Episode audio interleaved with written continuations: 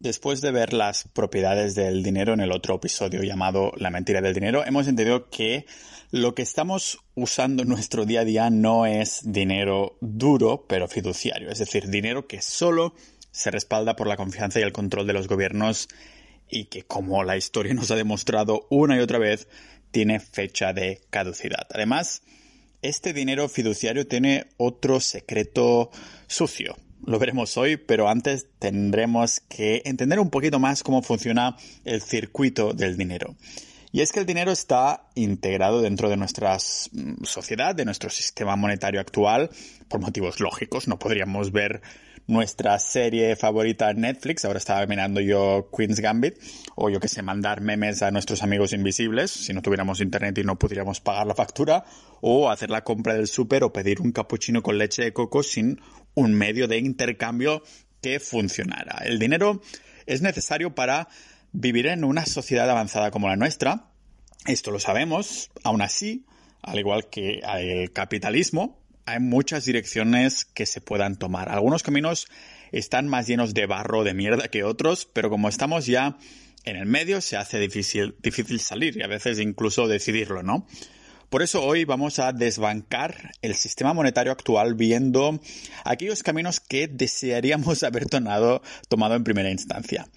La finalidad de poner en evidencia tanto el dinero falso que usamos como el funcionamiento de este sistema, pues obviamente que podamos proteger nuestro patrimonio personal, aquel por el que hemos trabajado duro, pasado horas cada día y con el que nos hemos obligado a poner una alarma todas las mañanas que nos levantara ahí a, primera hora para ir a currar. Cuando este sistema colapse, porque lo hará tarde o temprano, como, como veremos, los que se hayan adelantado a los acontecimientos verán como el traspaso de riqueza más grande de toda la historia les beneficia mientras ven a los demás volverse más y más pobres. Hoy tocamos un poco más de teoría para más adelante poder tomar la acción correcta aquí en el podcast multidisciplinar de Pau Ninja.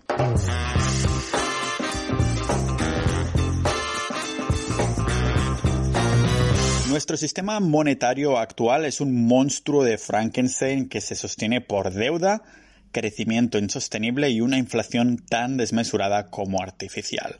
Indagaremos en estos órganos podridos que se usan para aguantar un sistema monetario enfermo. Y digo enfermo porque esto es exactamente lo que es, un paciente terminal al que se le van administrando inyecciones para que aguante algunos años más. Los bancos son la enfermera, la economía el paciente y la medicina inyectada es liquidez en forma de dinero fiduciario. El problema es que estas inyecciones son cada vez menos efectivas porque el dinero va valiendo cada vez menos, ¿vale? Nos ponemos las manos a la cabeza cuando vemos que los bancos centrales crean dinero de la nada con el clic de un botón cuando hay una crisis gorda, cada década más o menos. Y ya vemos que, por ejemplo, durante la crisis de la pandemia, la Reserva Federal de Estados Unidos inyectó 3 billones en la economía de Estados Unidos y en Europa no nos quedamos atrás.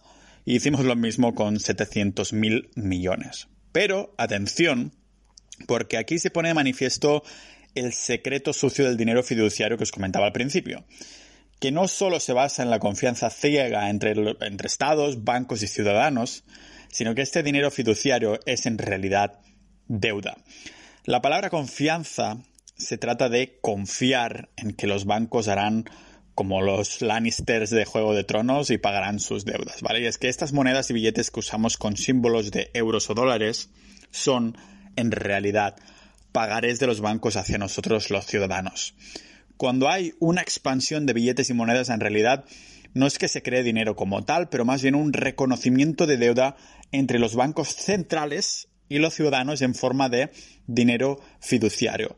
Esto ya de por sí solo suena muy escandaloso, pero agarraros porque la realidad es que la mayoría del dinero fiduciario salido por arte de magia no se crea en estas expansiones que vemos en los medios que nos hacen poner las manos a la cabeza, pero en el día a día de nuestra economía. De hecho, el 97% del dinero es creado en depósitos de nuestros ah, bancos de toda la vida, ¿no? Que también son reconocimiento de deuda, pero en este caso no del Banco Central, que imprime dinero, pero entre el banco comercial del barrio y nosotros. Una deuda a la que los gobiernos prometen que intervendrán si algo va mal, pero la realidad es que a efectos prácticos poco podrían hacer, ¿vale?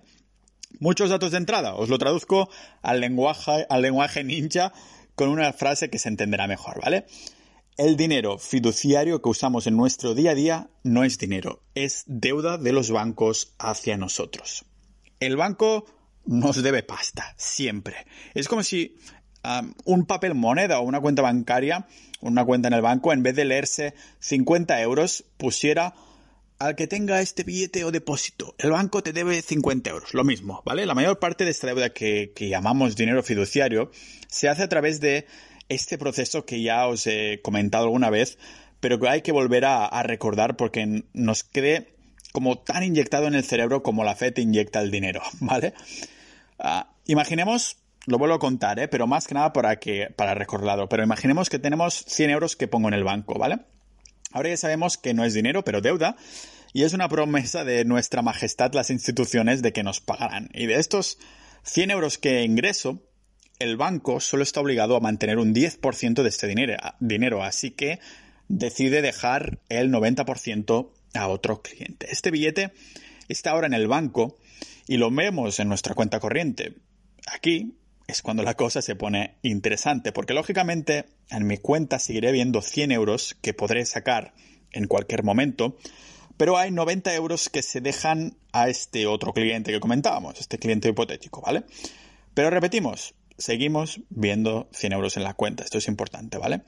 Si tanto yo como el otro cliente podemos sacar nuestros 100 euros y 90 euros respectivamente, significa que el banco acaba de crear 90 euros de la nada. Si, por ejemplo, el otro cliente se gasta los 90 euros que, ha pedido, este dinero puede que termine en otro banco donde este proceso de creación sin sentido pues se volverá a repetir, ¿vale? El banco se guardará 10% y creará 81 euros que se dejarán a alguien. Este proceso, este círculo del infierno de multiplicar dinero digitalmente se llama multiplicador monetario y es otro, bueno, intento para ocultar con un nombre técnico lo que realmente es crear dinero del aire. Martin Wolf, un miembro de la Comisión Independiente de la Banca, lo dijo claramente para el Financial Times. Dijo que la esencia del sistema monetario actual es la creación de dinero salido de la nada por los bancos privados con préstamos que normalmente no tienen ni pies ni cabeza.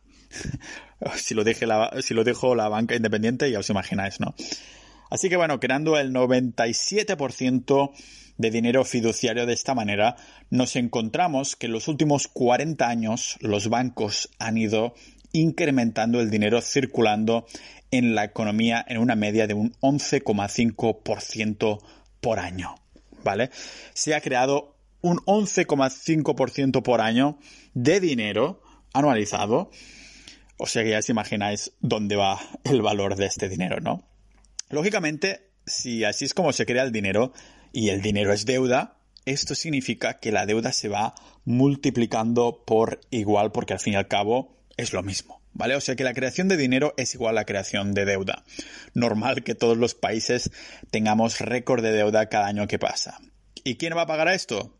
Pues su madre seguro que no, tal vez la mía o la tuya, ¿vale? La gracia es que esta estafa mundial, porque es literalmente una estafa, un esquema piramidal enorme, pero es tan grande que tarda en colapsar, ¿no? Está lejos de ser una teoría de la conspiración, porque ha sido confirmada mil veces por organismos oficiales, instituciones públicas, ahí a través de sus webs y artículos. Porque sí, ¿vale? Todo este entramado es más público que los dramas que publica la revista Lecturas. Por ejemplo, el propio Banco de Inglaterra lo explicaba tal como os lo digo en un paper de 2014. Bueno, tal como os la digo, tal como os lo cuento yo tampoco, porque lógicamente usaron palabras mucho más técnicas, porque como más capaz de, de, entendimientos nos metamos por ahí, ¿no? Pues menos gente se preocupará de meterse en estos temas y terminar entendiendo cómo funciona el sistema monetario actual. Al fin y al cabo, es más sencillo solo preocuparnos del número de billetes de nuestra cartera o la cantidad de números en la cuenta corriente y saber que esto nos sirve para pagar, ¿no? ¿Cómo, ¿Cómo usa realmente el colectivo que es nuestra sociedad esta deuda a la que llamamos dinero?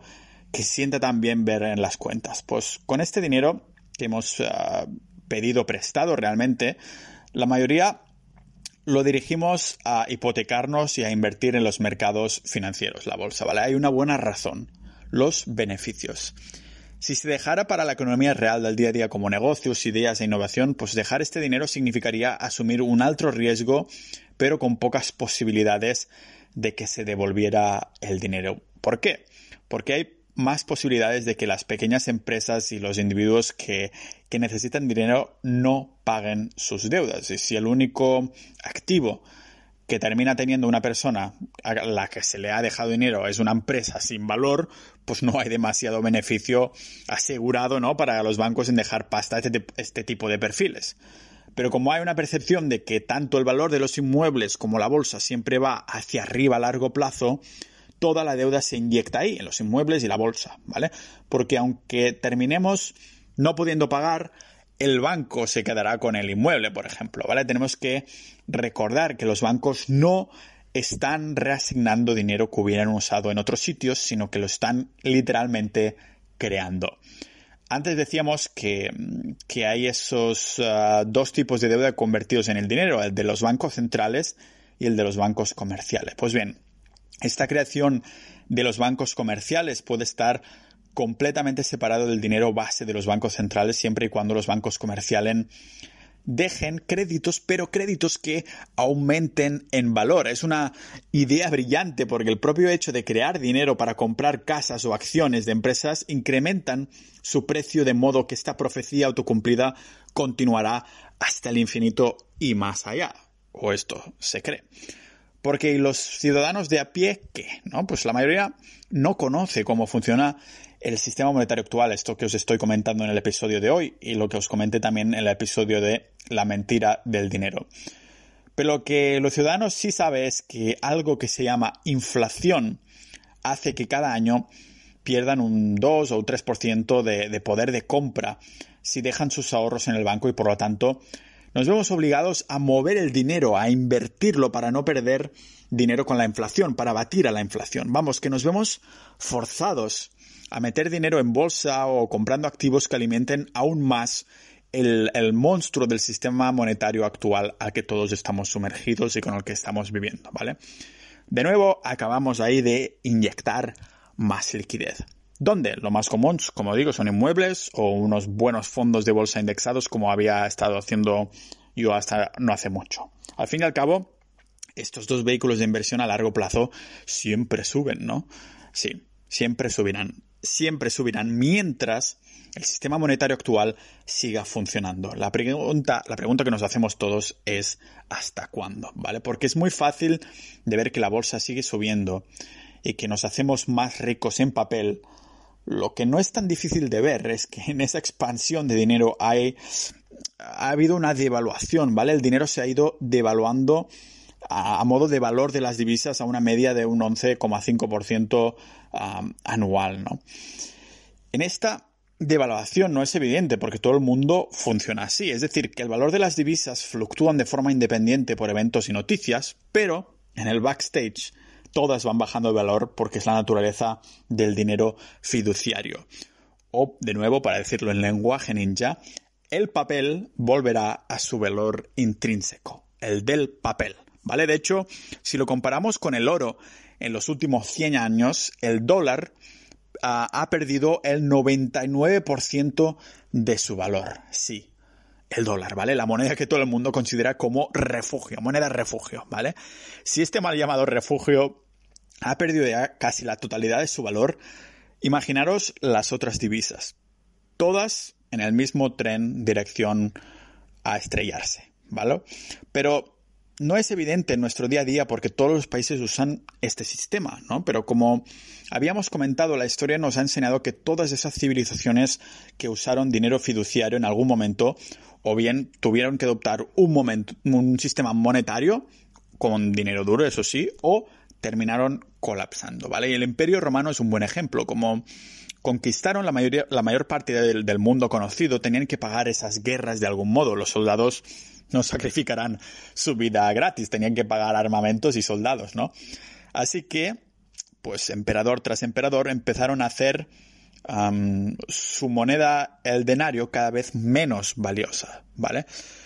Lógicamente esta no era la intención, pero con la idea de pagar la guerra, duplicaron las monedas, ¿vale? Y su contenido de plata pura empezó a bajar. En la época de nuestro amigo Marco Aurelio el Estoico, el contenido de plata era ya de solo un 75% y solo 50 años más tarde ya solo había un 5% de contenido de plata en esas monedas, en el denario, ¿no?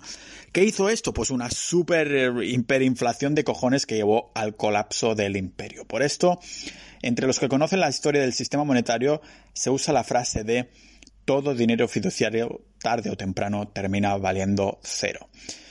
El miraje está con nosotros, porque todo parece crecer a ritmos históricos esta es nuestra fachada, ¿no? Crecimiento y beneficios. Pero, ¿cómo se sostiene todo eso? Porque tenemos que el sistema monetario actual se sostiene con creación de dinero, deuda, crecimiento artificial y esta devaluación de divisas. Pues el paciente enfermo se aguanta con unos órganos que lo van manteniendo con vida hasta que toque desconectarlo. Vamos a indagar ahora no tanto en el paciente enfermo, pero en sus órganos para ver por qué está podrido. Empecemos con una cita, que esto siempre viene perfectamente, y dice así, ¿vale? Viviríamos en un mundo mucho mejor si más matrimonios estuvieran tan enamorados como lo están de endeudados. el bueno de Earl Wilson nos soltó esta perla porque en su época el sistema monetario actual era igual que con el que funcionamos nosotros. Un sistema y economía que se sostiene con uno de los pilares más embarazosos con el que podríamos fundamentarlo, la deuda. Y es que vivimos en una economía del pedir. Vamos, que para producir necesitamos crédito, que nos dejen pasta para hacer cosas. O dicho en lenguaje ninja, vivir por encima de nuestras posibilidades. Aunque sí es verdad que en la deuda la deuda en sí misma no es buena o mala, es como Marco Aurelio, ya que lo nombrábamos, es estoica, ¿no? Es neutral. Digamos que el poder de la deuda como herramienta es igual al de la energía nuclear. Si la usamos como es debido, nos produce energía para ser más productivos y vivir mejor.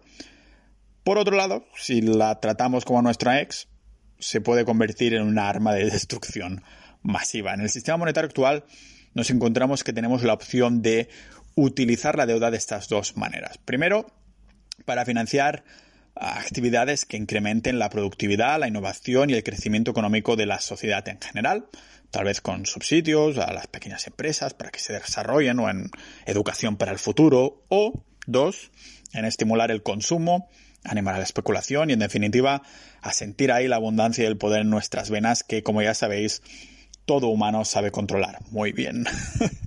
Adivinad cuál de estas dos opciones nuestros estados acostumbran a, gravitar más, ¿no? La segunda, exactamente. Porque las economías basadas en deuda como la nuestra son como un pulmón. Hay una expansión y contracción que lleva unos ciclos muy marcados. El crédito, la deuda, es el aire del pulmón, ¿vale? Cuando se deja dinero, el pulmón de la economía puede respirar de forma, de forma momentánea hasta que se queda sin aire y vuelve a necesitar que la deuda le inyecte pasta. ¿vale? En esta inyección, el crédito da soporte al gasto y a la, inversión. Y esto, bueno, se, convierte en más apoyo en salarios y incremento del precio de los activos, ¿vale? Esta subida, a su vez, pues lleva a poder dejar aún más dinero y gastar más en productos y activos financieros. En resumen, la deuda hace subir tanto el gasto como el ingreso por encima del crecimiento esperado normal, entre comillas, de la economía. Y aquí nos creamos esta falsa visión de prosperidad. Cerca del pico de este crecimiento, llamémoslo sintético, nos encontramos con un problema de teoría y es que la deuda se basa en la expectativa de que esta subida en la producción seguirá de forma indefinida. Eso de, mira lo que hemos crecido en las últimas décadas, ¿no? La tendencia es a la alza y a una velocidad aún más rápida. Esto seguirá así.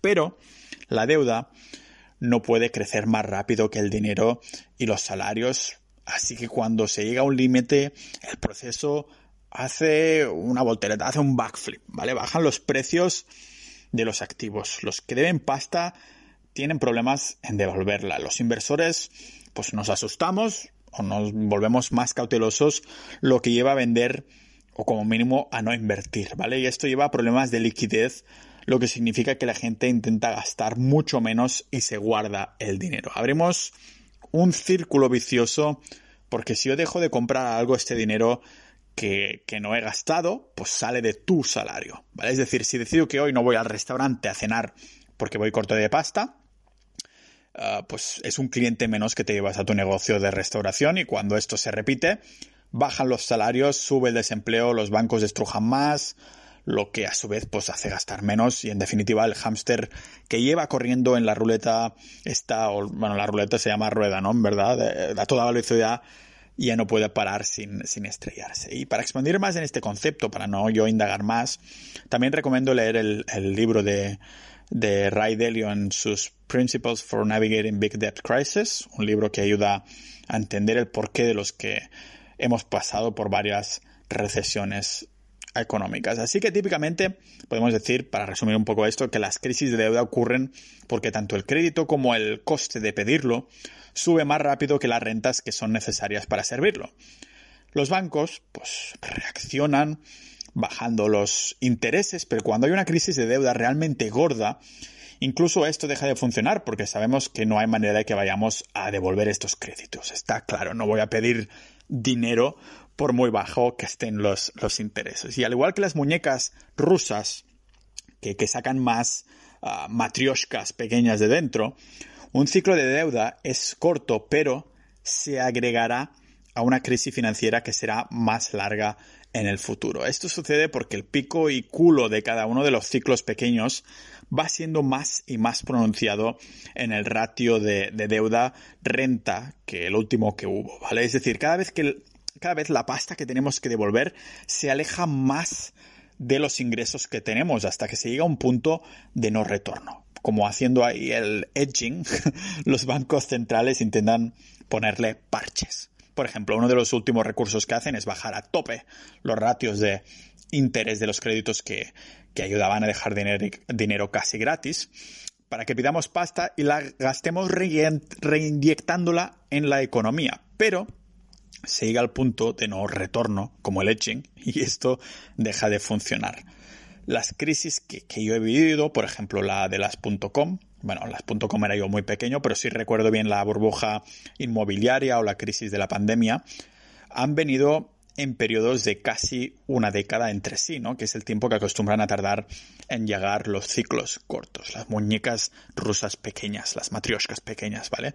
Aún así, las crisis realmente gordas que nos hacen plantear si el sistema monetario actual funciona y hasta cuándo, nos han llegado típicamente cada 50, 80 años, ¿vale? Como más tiempo pasa, pues más incierto se vuelve a estimar este periodo, ¿no? O sea que puede ser perfectamente que haya generaciones de personas que solo hayan vivido crisis de ciclos cortos y no vivan ninguna recesión de las largas, ¿vale? Esas de que hacen cambiar, cambiar el orden mundial de las cosas.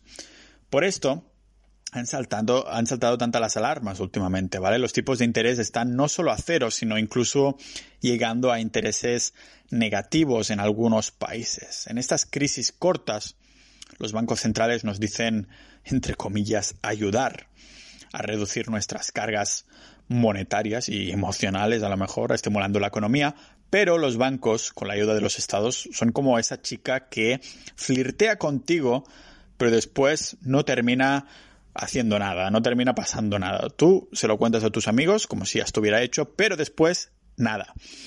En este caso, en este caso pasa lo mismo, ¿vale? Los bancos centrales también son como microondas, calientan, pero no cocinan. Y es que como ya hemos visto, saltarse la propiedad de escasez del dinero e imprimirlo a tutiplén y crearlo de la nada en cada depósito bancario o crédito hace que no se deje la recuperación orgánica de la economía, ¿no? Y se aplaza el problema. Pero ya sabemos eso de pan para hoy, hambre para mañana, porque resulta que con esto creamos otro círculo de deuda cada vez más grande que, que el anterior, que se va repitiendo y acumulando para cuando venga el círculo grande y nos explote en la cara. ¿Cómo? Con un crecimiento insostenible como el que estamos viendo ahora, ¿vale? Algo que ya vimos no hace mucho y que siempre recorre el mismo camino.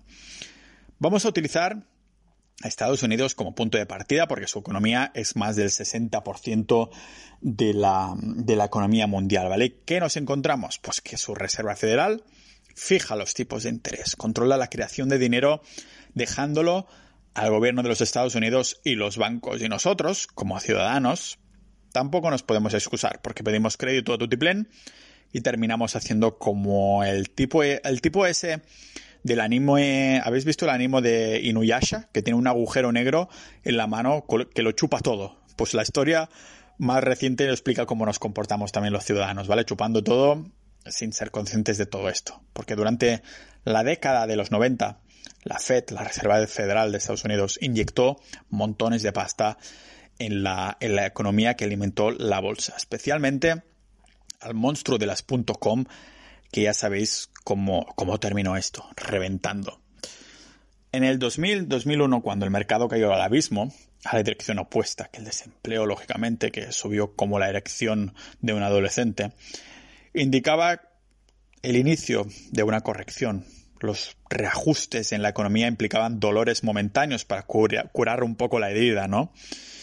Como cuando nos ponemos alcohol en el corte, ¿no? Pero ese dolor temporal era inaceptable por los políticos y los bancos centrales, porque entonces quedan mal, ellas quedan mal, quedan mal al corto plazo, así que decidieron manipular los tipos de interés para hacerlos aún más bajos. Esto hizo que dejar dinero fuera súper barato, que más empresas invirtieran y se ablandara el desempleo.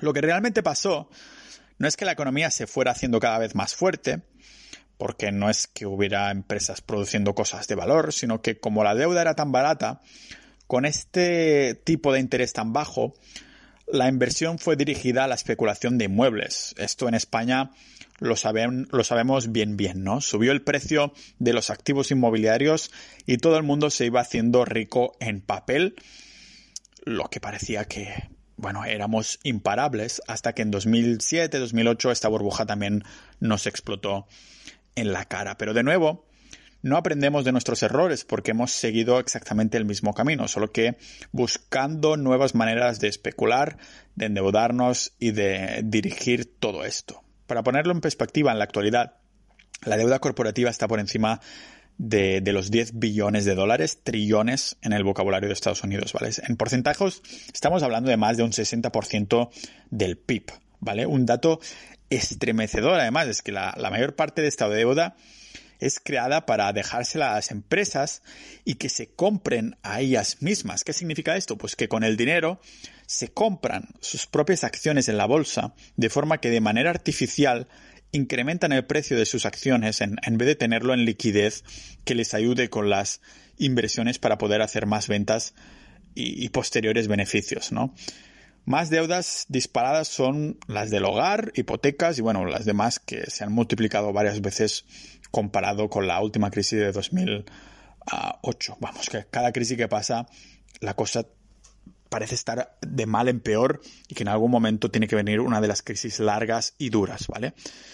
Cuando llegamos a una nueva recesión económica, si echamos la vista atrás, nos encontramos que ahora la deuda está aún más disparado con un nuevo récord histórico. No solo por la creación automática de dinero, como hemos visto, pero también porque nuestras culturas cada vez se acomodan más en pedir, ¿no?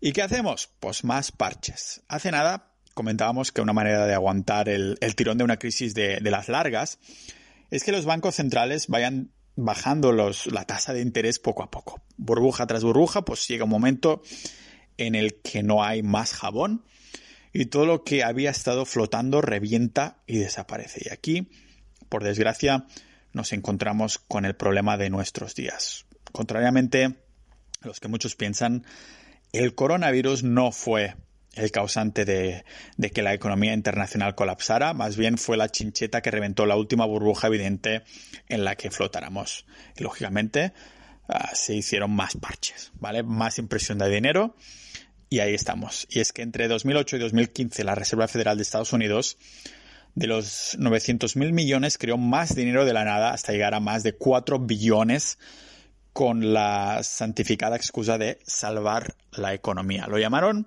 expansión cuantitativa Aunque bueno, ya sabéis que solo es una palabra técnica y chula para ocultar sutilmente lo que realmente es. Imprimir dinero, salvar a los bancos y comprar deuda pública. Pero esto no se puede hacer mucho tiempo, porque parece, para, para decirlo de forma simple, van aumentando los precios de los activos, pero también van bajando los retornos esperados. Los inversores se encuentran que cada vez les compensa menos tomar riesgo por un retorno bajo. Así que imprimir dinero se va volviendo menos y menos efectivo en cada ciclo. En este momento la única opción que tienen los estados es monetizar la deuda para intentar compensar la falta de, efectividad. ¿Cómo?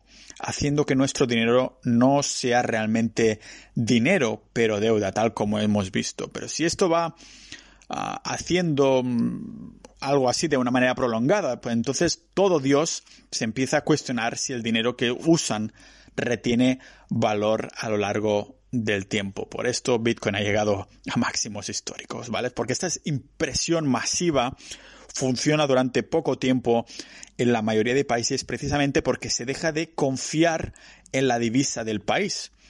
Pero por las razones equivocadas el mundo adoptó el dólar americano como falso valor refugio y ahí se un episodio sobre el patrón oro que os recomiendo también, ¿vale? Por esto, hasta el día de hoy Estados Unidos se ha salido con la suya, imprimiendo a Totiplen, ¿vale? Porque hasta ahora aquellos que dejan su dinero al gobierno americano como promesa de deuda seguro saben que se les pagará, o eso creen. A día de hoy, los bancos centrales solo tienen dos opciones. Dejar de imprimir, dejar que los intereses suban, que la economía siga su curso y, haya un colapso más grande que la Gran Depresión de 1930 o seguir imprimiendo para generar burbujas hasta quedarnos sin jabón.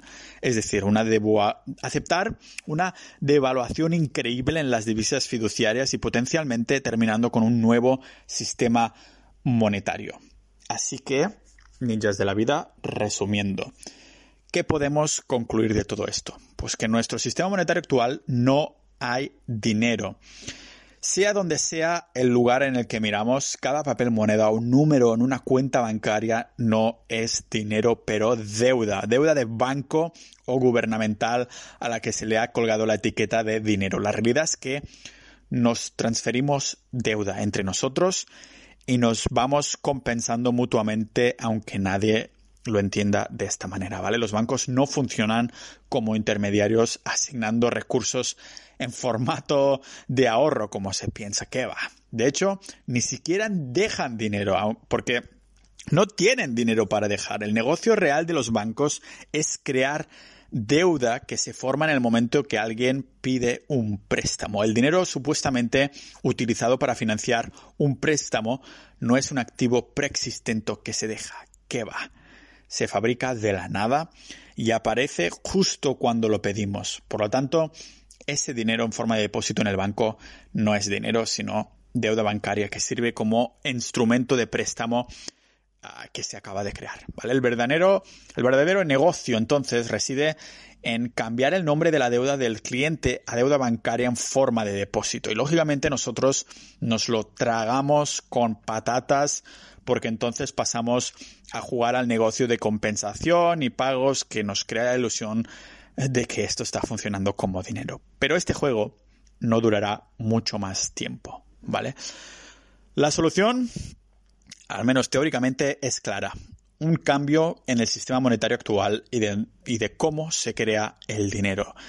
Si para, si para comerciar usáramos un dinero escaso que no puede ser multiplicado o controlado por terceros como los bancos o gobiernos, y si al menos no se basara en la deuda, Tal vez entonces podríamos ah, regirnos a un capitalismo sin corromper con un sistema financiero que funcionara. ¿Vale? Con esto la liquidez del dinero estaría disponible para ser desviada de un ciudadano a otro para que cada uno decida cómo manejar su capital. Un capital limitado en el mundo, sin la creación imaginaria de dinero para hacer subir artificialmente los precios de los activos. Se haría ahí necesario poner el foco de energía en cómo dejar dinero que, se tiene realmente para incrementar el valor de la economía real. Claro que pues saldrían otro tipo de problemas. Por ejemplo, ah, dependiendo del tipo de dinero escaso que se usara, no se limitaría el poder del gobierno. Por ejemplo, en la época del patrón oro, que como os digo, tengo un capítulo indagando en esto, ah, el valor ahí del, del dólar americano estaba ligado y limitado a las reservas de oro de Estados Unidos que tenían en las cámaras acorazados. ¿Qué hizo la Reserva Federal? Imprimir más dólares sin tener el oro que los respaldaba. Es cuando ahí los franceses dijeron, ¿qué coño está pasando? Nos salimos de, ese intercambio, ¿no? Si solo hubiera algún tipo de dinero que no pudiera ser controlado y que al igual también fuera escaso y seguro, mm, esto ya indagaremos más en capítulos que vengan, ¿vale? Pero tal vez hay alguna solución intermedia. La gente tal vez querrá bancos o al menos intermediarios para pedir préstamos, sea cual sea el sistema monetario. Lo que tenemos que intentar es que sea lo menos corrupto posible, que cumpla a la raya todas las propiedades del dinero que mencioné en el episodio de la mentira del dinero y que se utilice de esta manera sin especulación ilimitada. Es algo que no se puede hacer si se cumplen las propiedades del dinero, ¿vale? Si usamos un dinero duro de verdad. Ahora bien, un cambio tan radical e importante pues nos tomará décadas. Pero os puedo asegurar que los que saben esto y se adelanten a los acontecimientos verán cómo el valor de su patrimonio se multiplica a medida que los ciudadanos van perdiendo la confianza en el sistema actual y empieza a colapsar. La única solución a la estafa piramidal del sistema monetario actual es adelantarse a los acontecimientos y transformar el dinero fiduciario, el dinero de deuda, a uno de los dos valores refugios que existen. Estamos delante del mayor traspaso de riqueza de toda la historia de la humanidad.